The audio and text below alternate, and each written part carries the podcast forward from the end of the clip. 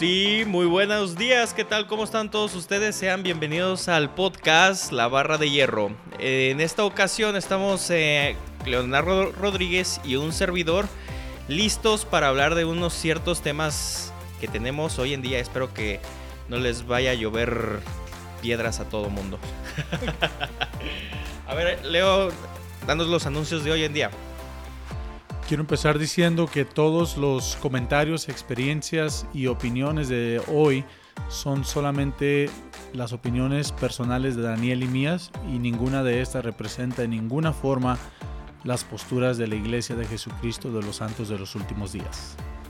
Como primer asunto quisiera darle las gracias a Oriana Maldonado, que hace unas semanas que hicimos el Facebook Live Daniel usó la palabra codo, que en México quiere decir personas que no quieren gastar en nada. Tacaño dijimos que a lo mejor era la palabra correcta, pero no estábamos seguros. Entonces preguntamos si alguien de Sudamérica nos pudiera decir qué palabra usaban allá y Oriana Maldonado nos dijo que en Uruguay le dicen machete. Entonces machete es codo en México y codo es machete en Uruguay. Conozco a varios que son codamente internacionales también. Gracias Oriana Maldonado. Y como anuncios tenemos...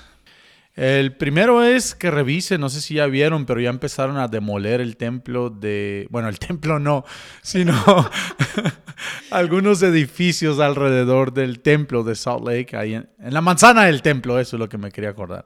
Ya empezaron a demoler algunos edificios de la manzana del templo, donde va a haber renovaciones por los próximos cuatro años. El templo también lo van a renovar, ¿no? Por dentro. Sí, pero van a poner eh, gatos hidráulicos, por lo que sé, y una estructura especial alrededor. Pero bueno, va a quedar igual como el templo templo.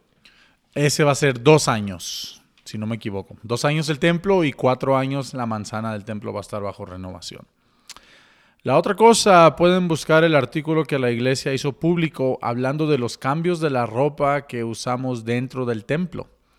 Ah, no he ido al templo todavía, entonces no sé qué es esos cambios que acaban de hacer. No sé si los implementaron ya, porque esto acaba de salir hace unos días. Así que la próxima vez que vaya al templo me voy a dar cuenta qué cambios hicieron, pero pueden leer de eso. Ok, yo quiero comentar acerca de eso. Eh, los cambios de la ropa del templo. Uh, yo lo chequé en la hoja de que manda la iglesia, porque me, yo la recibí y decía que era el, empezando marzo, al parecer del 2020 es cuando van a empezar a hacer efectuados los cambios. Todavía no sabemos con exactitud cuáles son las cosas que van a ser cambiadas, pero ahí dan dos que tres detalles, pero todavía no lo implementamos. Otra cosa también, dijo la iglesia que los que tienen su ropa regular pueden seguirla utilizando, no importando las circunstancias ni el tiempo. Ustedes hasta que se acabe la ropa la pueden seguir ocupando. Así es.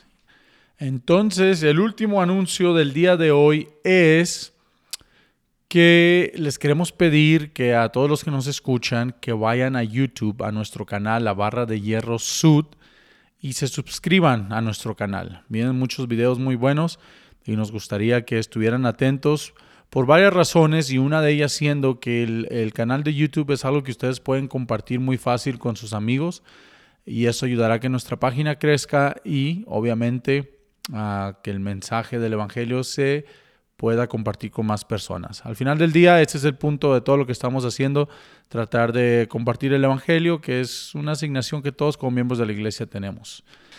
El tema de hoy, chacachachán. Esos son tambores.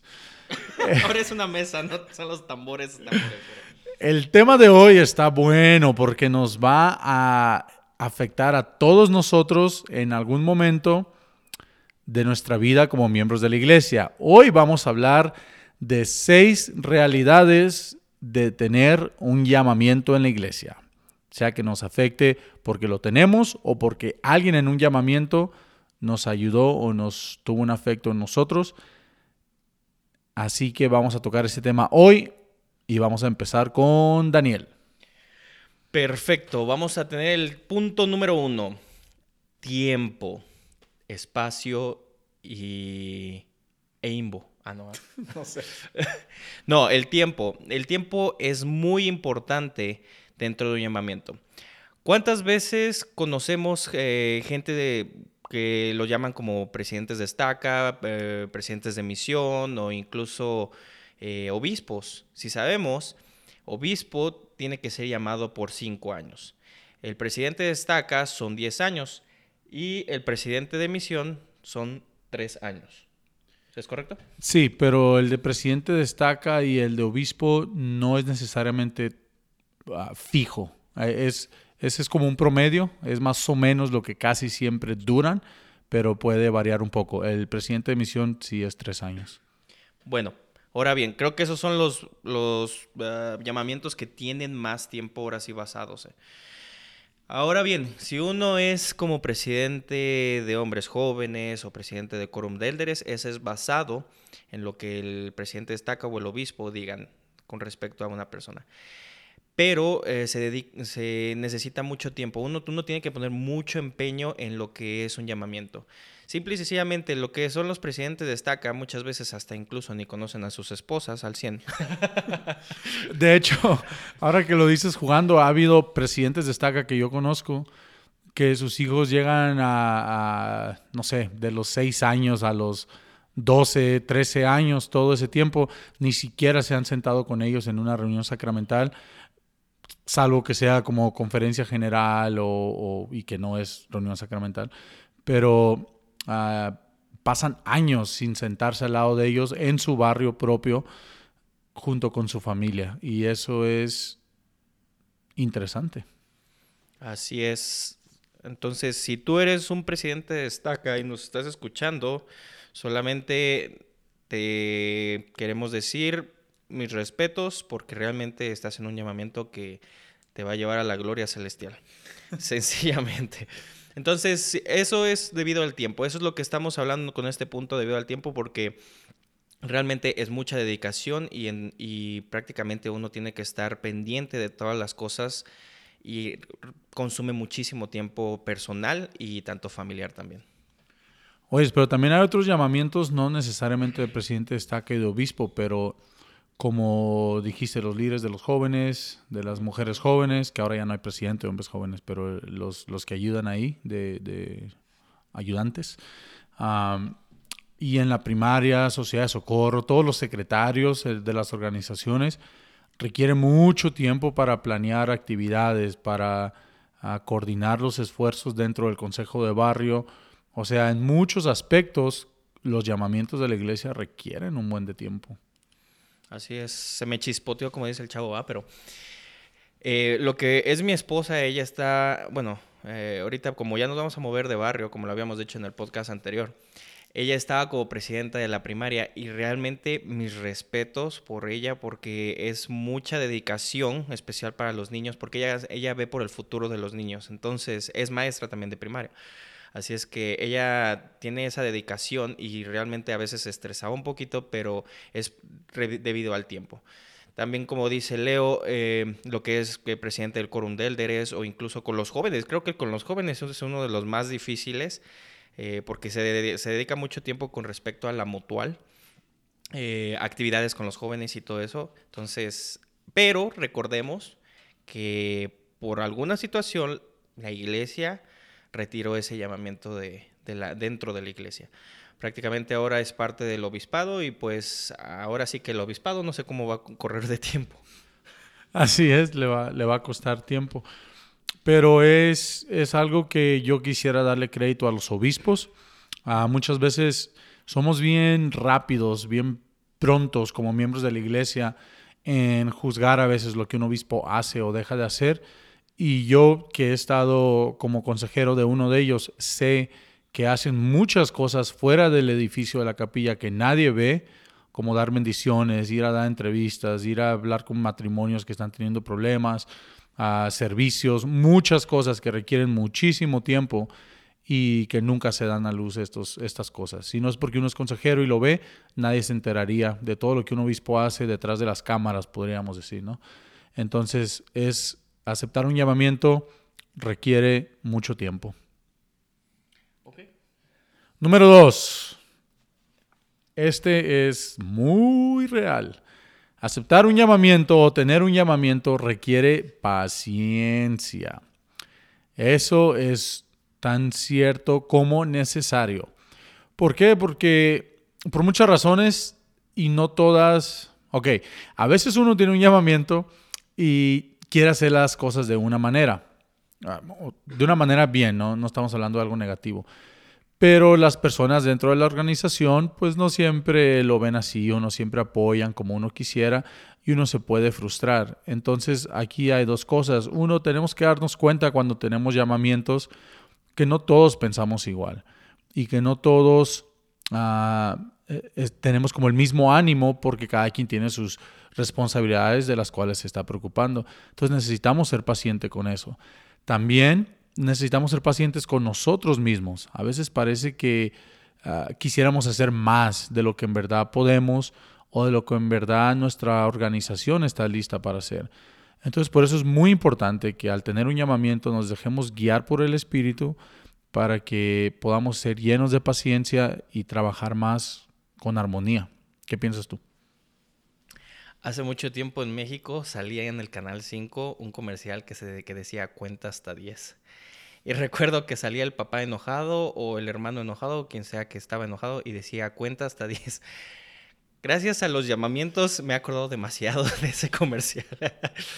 De hecho, este, en los llamamientos siempre, siempre es necesaria la paciencia, porque realmente ah, muchas veces hay hermanos que realmente no les gusta apoyar, o porque realmente no les interesa, o porque realmente no, no ven la importancia de la actividad o en la circunstancia en el debido momento. Pero esa es una de las partes donde a uno se frustra demasiado. Yo creo que tanto Leo como yo hemos pasado en esos momentos de frustración y es normal, somos seres humanos, no somos perfectos, pero, eh, por ejemplo, mi esposa es una de las personas que me ayuda ah, y me dice, tranquilo, respira y, y vas a ver que ellos te van a ayudar.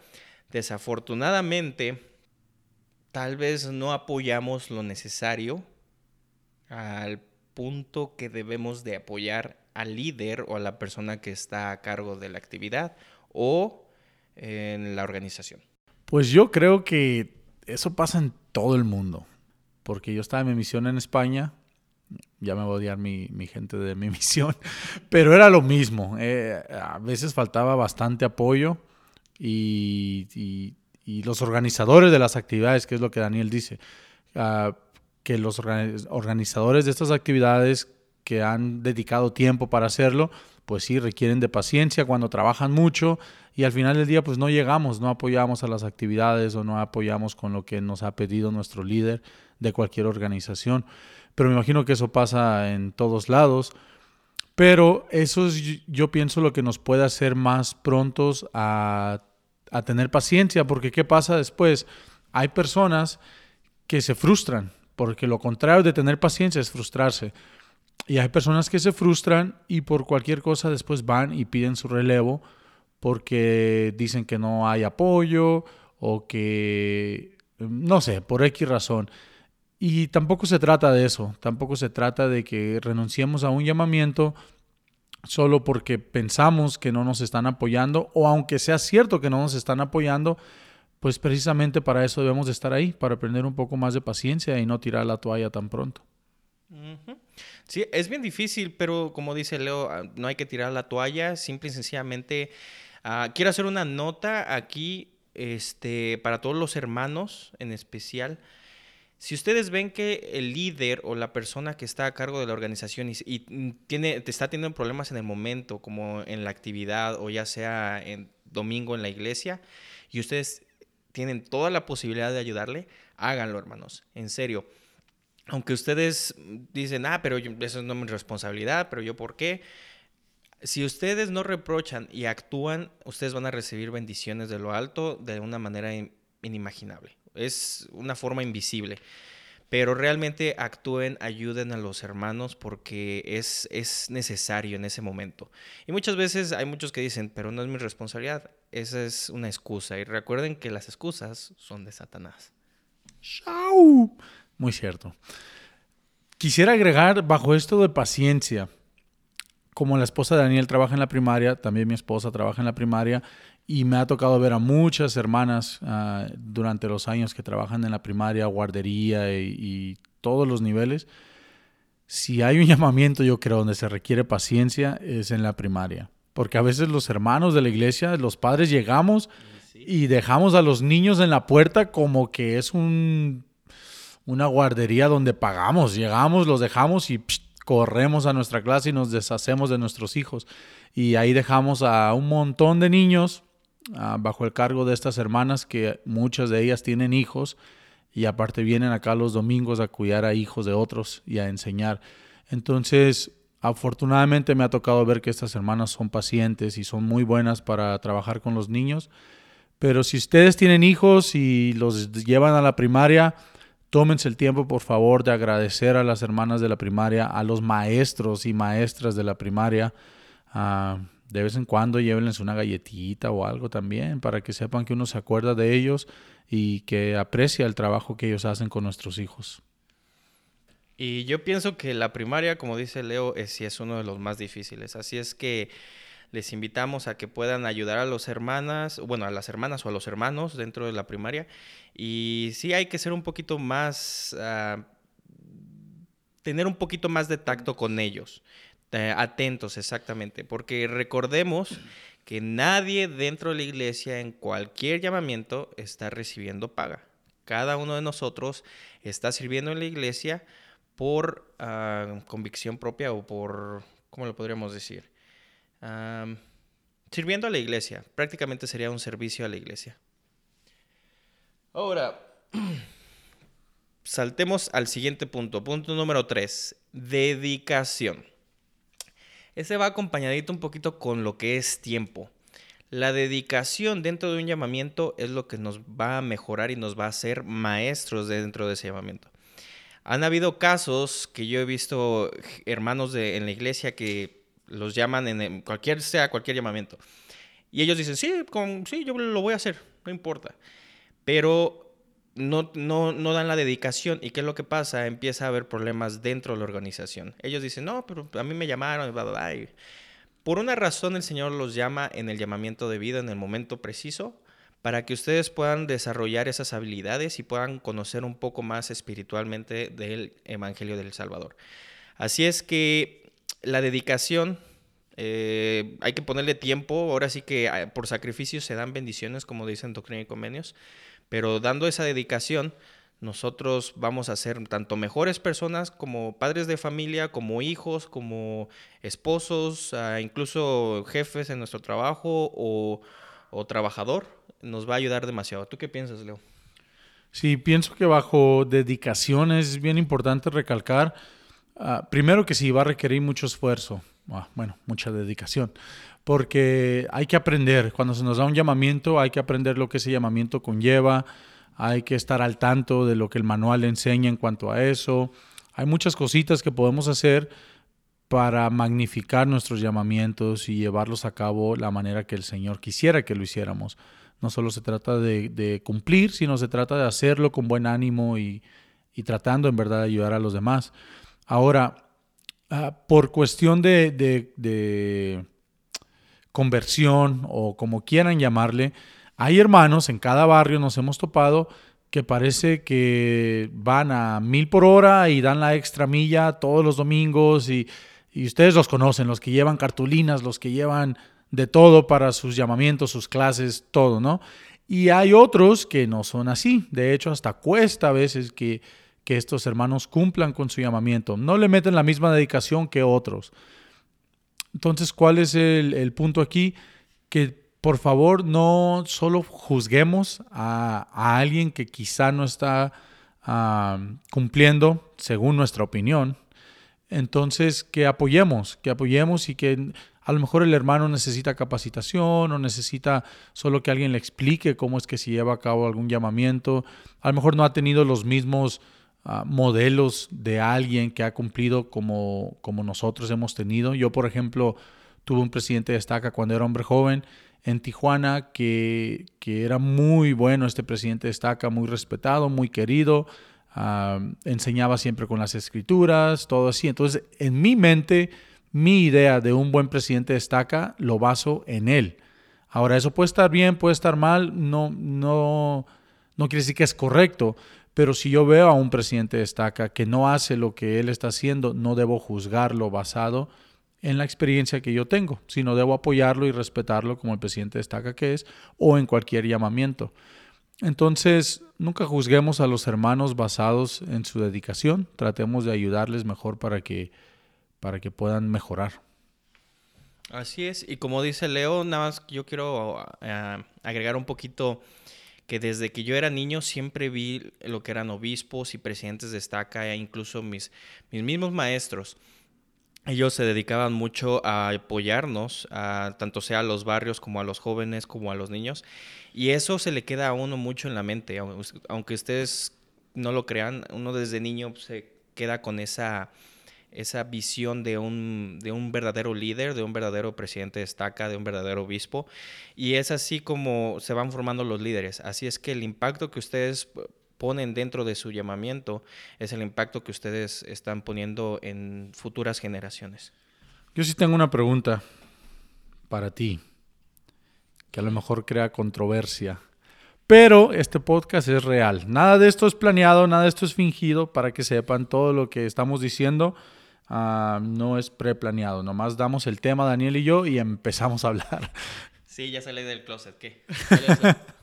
Entonces, hay una pregunta que muchas veces la discutimos con amigos, con miembros de la iglesia, con lo que sea, porque es real y puede ser delicada. Por ejemplo, Que si uno le dedica mucho a su llamamiento, sea tiempo y, pues más que nada tiempo, que se la pasa ahí haciendo visitas o entrevistas o lo que sea, llega al punto donde puede afectar al hogar.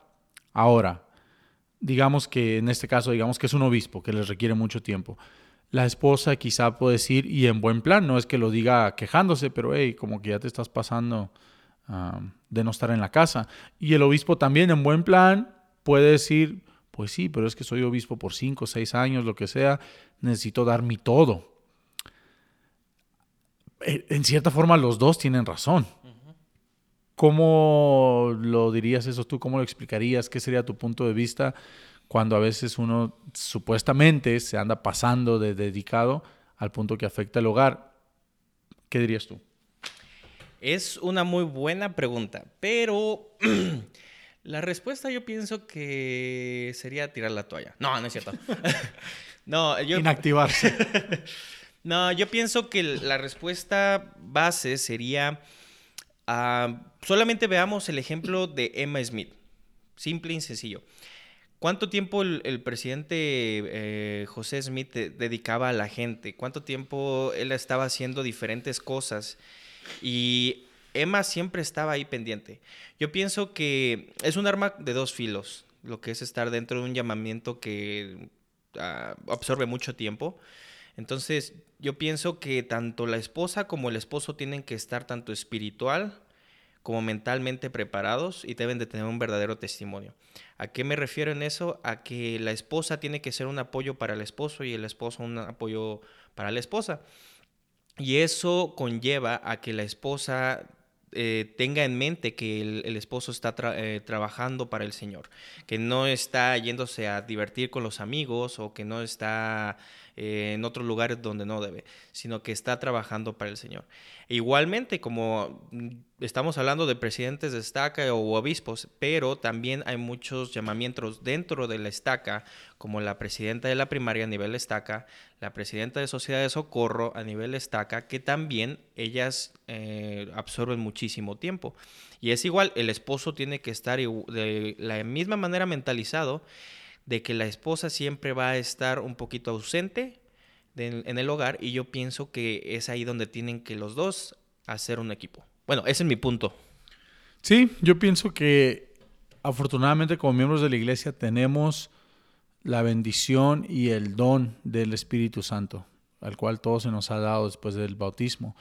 Entonces es importantísimo que en este tipo de situaciones si nos encontramos en un dilema de esos con nuestra pareja, que, o con nuestros hijos, quizá los, la pareja te apoya al 100, pero los hijos son los que dicen, hey, se están pasando.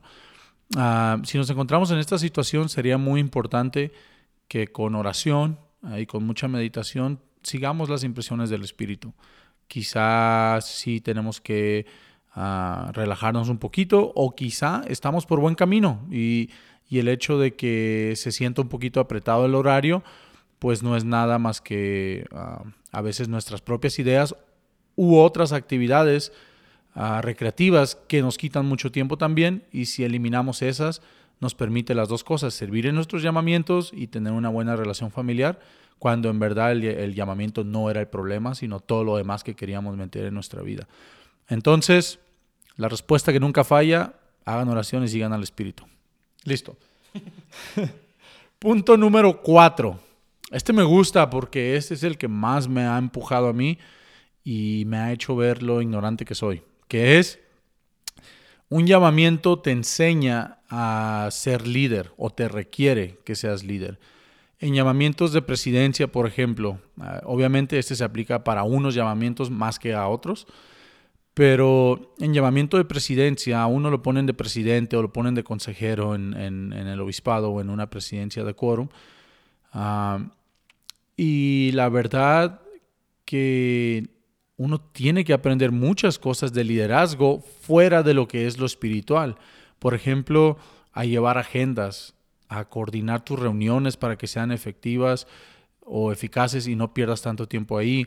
Aprender a delegar, y dar seguimiento. Estamos acostumbrados a veces a, querer hacer todo nosotros y tenemos que aprender a delegar, a llevar presupuestos, sacar presupuestos de alguna actividad para ver si está dentro de lo que nos alcanza.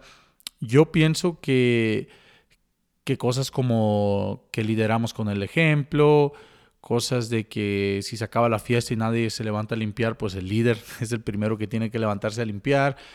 Todo eso yo pienso que va de acuerdo con lo que es un líder en el Evangelio, pero no creo que todos lo traigamos natural. Yo pienso que se tiene que ir aprendiendo y nos puede costar porque no quiere decir que porque nos dan el llamamiento viene con todo eso. ¿Qué crees?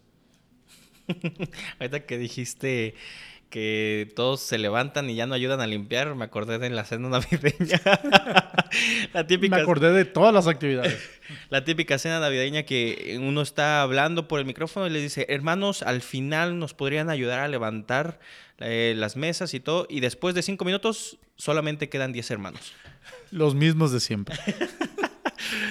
Pero sí, como tú dices, un líder se va forjando poco a poco, constantemente. Eh, como decía, yo desde niño yo empecé a ver ese ejemplo de mis líderes, tanto lo que fue mis, este, a mis presidentes de estaca y mis obispos, ellos mismos también eh, me dieron ese ejemplo.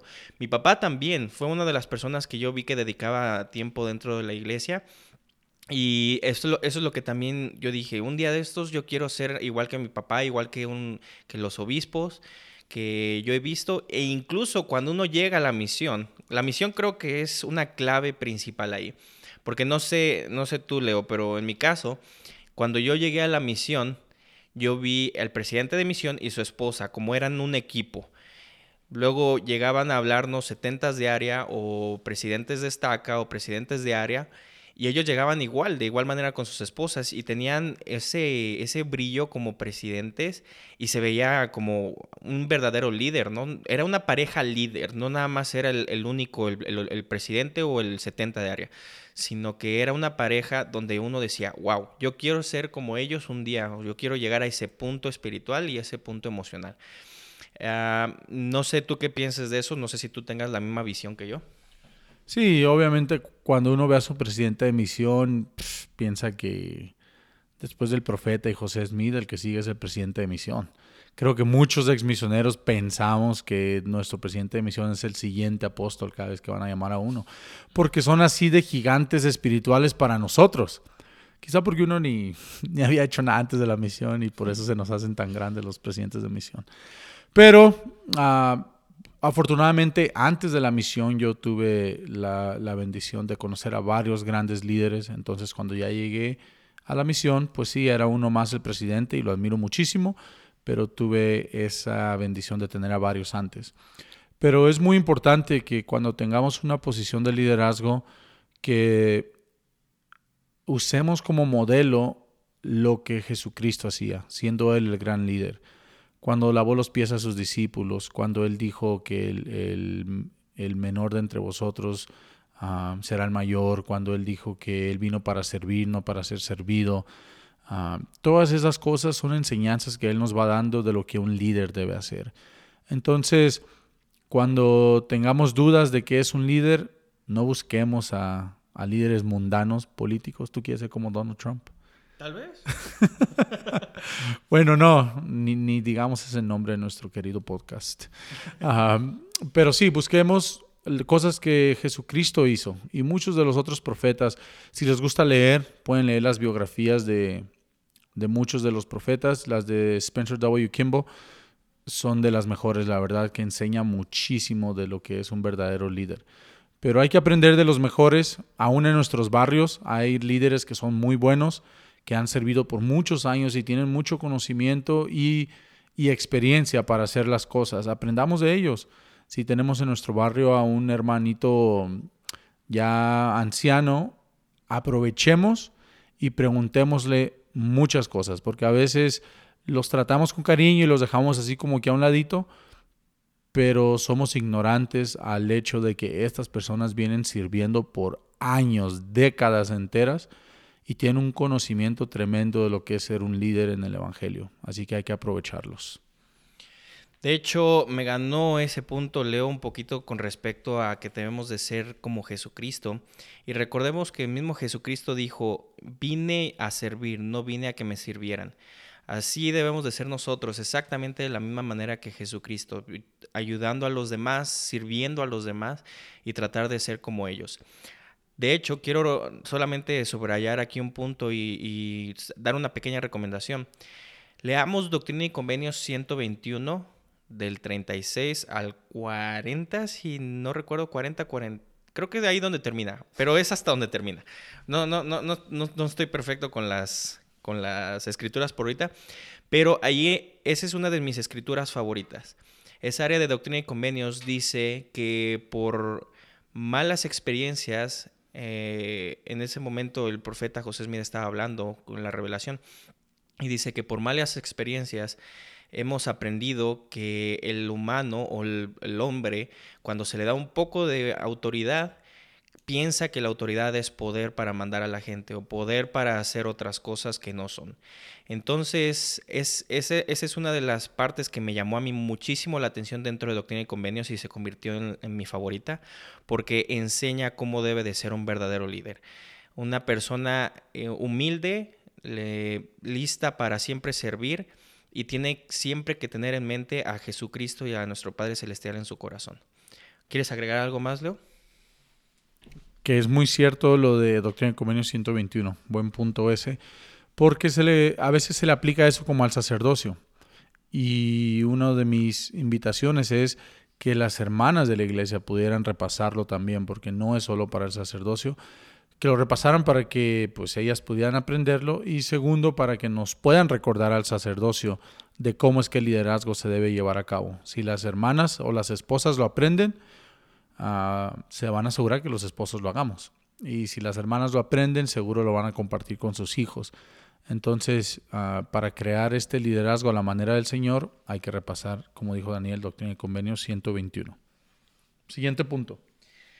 Ok, ya llevamos cuatro puntos que van encerrando el globito, pero el punto número cinco, y ese yo creo que es el más fundamental de todo, que es, o sea, es la base principal prácticamente, es un verdadero testimonio. Si nosotros tenemos un verdadero testimonio, nosotros al momento de servir dentro de la iglesia no vamos a poner para nada un pero. Incluso no se nos va a hacer tampoco tan difícil servir dentro de la iglesia. ¿Por qué? Porque lo estamos haciendo por amor al Padre Celestial. Es algo donde, donde en ese momento nosotros, si aún no tenemos un verdadero testimonio, si no tenemos esa convicción real, es el momento donde nosotros tenemos que empezar a buscar ese testimonio. Recuerdo que en una de las conferencias generales uno de los apóstoles dijo, hermanos, yo todavía sigo preguntando al Señor todos los días en mis oraciones si el libro de Mormón es verdadero. Él decía, incluso él lo había leído quién sabe cuántas veces, como yo pienso unas 20 veces lo ha leído, y él dijo, yo sigo preguntando si el libro de Mormón es verdadero. Y él dijo, todos los días yo recibo contestación consecutiva. Y de igual manera, yo no, yo no llevo 20 veces seguidas, ¿verdad? Yo llevo tal vez, si acaso, dos veces que, o tres veces que he leído el libro de Mormón completo. Pero sigo preguntando al Padre Celestial, ¿es verdadero? Aunque yo tengo una convicción de que la iglesia es verdadera, de que el libro de Mormón es verdadero, pero el Señor a uno le responde de mejor manera, más claramente y constantemente lo va reforzando el testimonio. Pero teniendo el testimonio con uno mismo, reforzándolo, es lo que le, da, le va a dar a uno la batería o las pilas para seguir dentro de lo que es el llamamiento. ¿Tú qué piensas, Leo? A mí lo que me gusta es de que el testimonio hay que vivirlo, no, no se puede aprender. Por ejemplo, esta persona que dices, puede preguntar mil veces si quiere si es verdadero o no, pero si no lo hubiera leído, ah, no, no sabría, la verdad. Entonces, como él se puso a leer el libro de Mormón, igual podemos hacer con cualquier principio y doctrina del Evangelio. Si queremos ah, tener un testimonio de algo, hay que hacer nuestro trabajo para tener ese testimonio. Yo creo que esto toca un poco también en otro tema que a veces es delicado dentro de la iglesia, que es ah, cuando uno rechaza un llamamiento, que le, le extienden un llamamiento y por X razón uno dice que no. No quisiera entrar en detalles porque sería cuestionar las razones y, no es mi intención, pero yo sí quisiera hacer la invitación a que fuéramos muy cuidadosos con rechazar un llamamiento y perdernos de las tantas bendiciones para nosotros como las personas a las que hubiésemos servido también se hubieran, hubieran sido bendecidas si hubiésemos aceptado ese llamamiento. Entonces, meditemos en eso antes de, de dar la respuesta negativa cuando se nos extiende un llamamiento. Solamente reforzando un poquito del verdadero testimonio, quiero invitarles a que hoy en día o en la noche, en el momento en que ustedes van a salir de su hogar o van a acostarse, siempre le pregunten al Padre, ayúdanos a saber si esto es verdad y ayúdanos a reforzar nuestro testimonio y a seguir en tu evangelio. Les invito a que hagan eso y van a ver que ustedes van a ver, a notar un cambio constantemente todos los días en su vida. Ahora bien, eh, pasemos al siguiente punto. Ok, ya hablamos, punto número uno, tener un llamamiento requiere tiempo. Punto número dos, tener un llamamiento requiere paciencia. Punto número tres, tener un llamamiento requiere dedicación. Punto número cuatro, tener un llamamiento requiere ser un líder a la manera del Señor. Punto número cinco, tener un llamamiento requiere un verdadero testimonio, porque seremos probados. Y punto número seis, un tipo resumen de todo esto es, tener un llamamiento te, va, te ayuda a crecer, punto. Al final de todos estos desafíos de paciencia, de, de saber coordinar el horario, de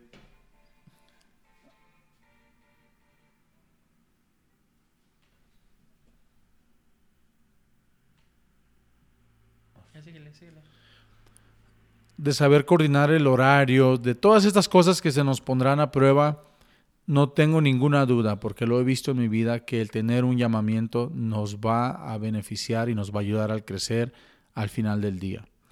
Nos va a ayudar a crecer espiritualmente sobre todo, porque las bendiciones que vamos a recibir y el testimonio que vamos a fortalecer va a ser inmenso. Nos va a ayudar a crecer emocionalmente.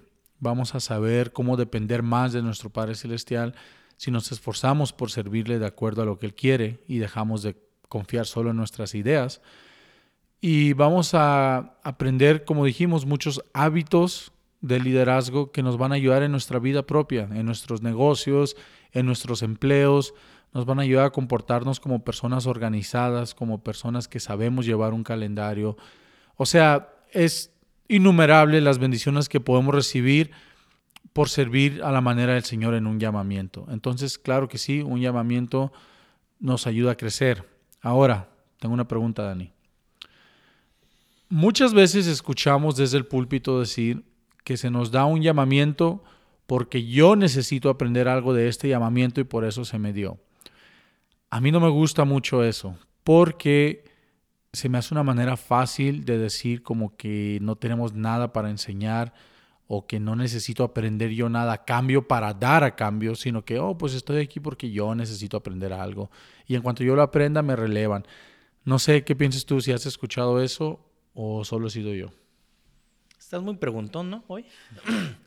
bueno, yo pienso que en parte tiene sentido.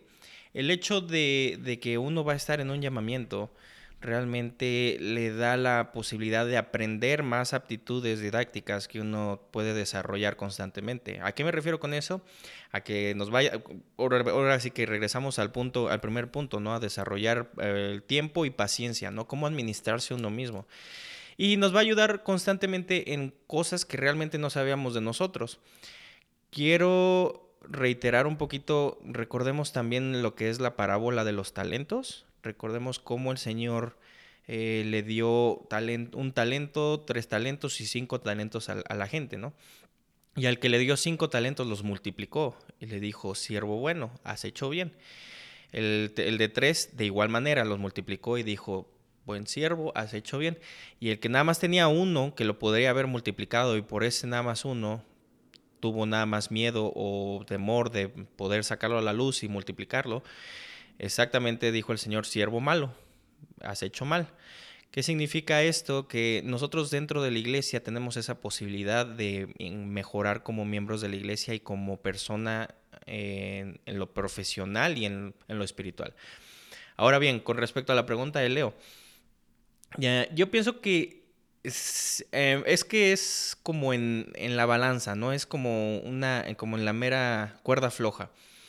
Mucha gente puede decir, yo pienso que no, no es correcto decirlo así porque no me pusieron aquí para aprender, sino que eh, sino para desarrollar las aptitudes. Y mucha gente va a decir, sí, pero yo pienso que es una balanza, es, es como en el punto medio, ¿no? Donde uno puede tanto aprender como también fue llamado para, un, para ese cierto punto.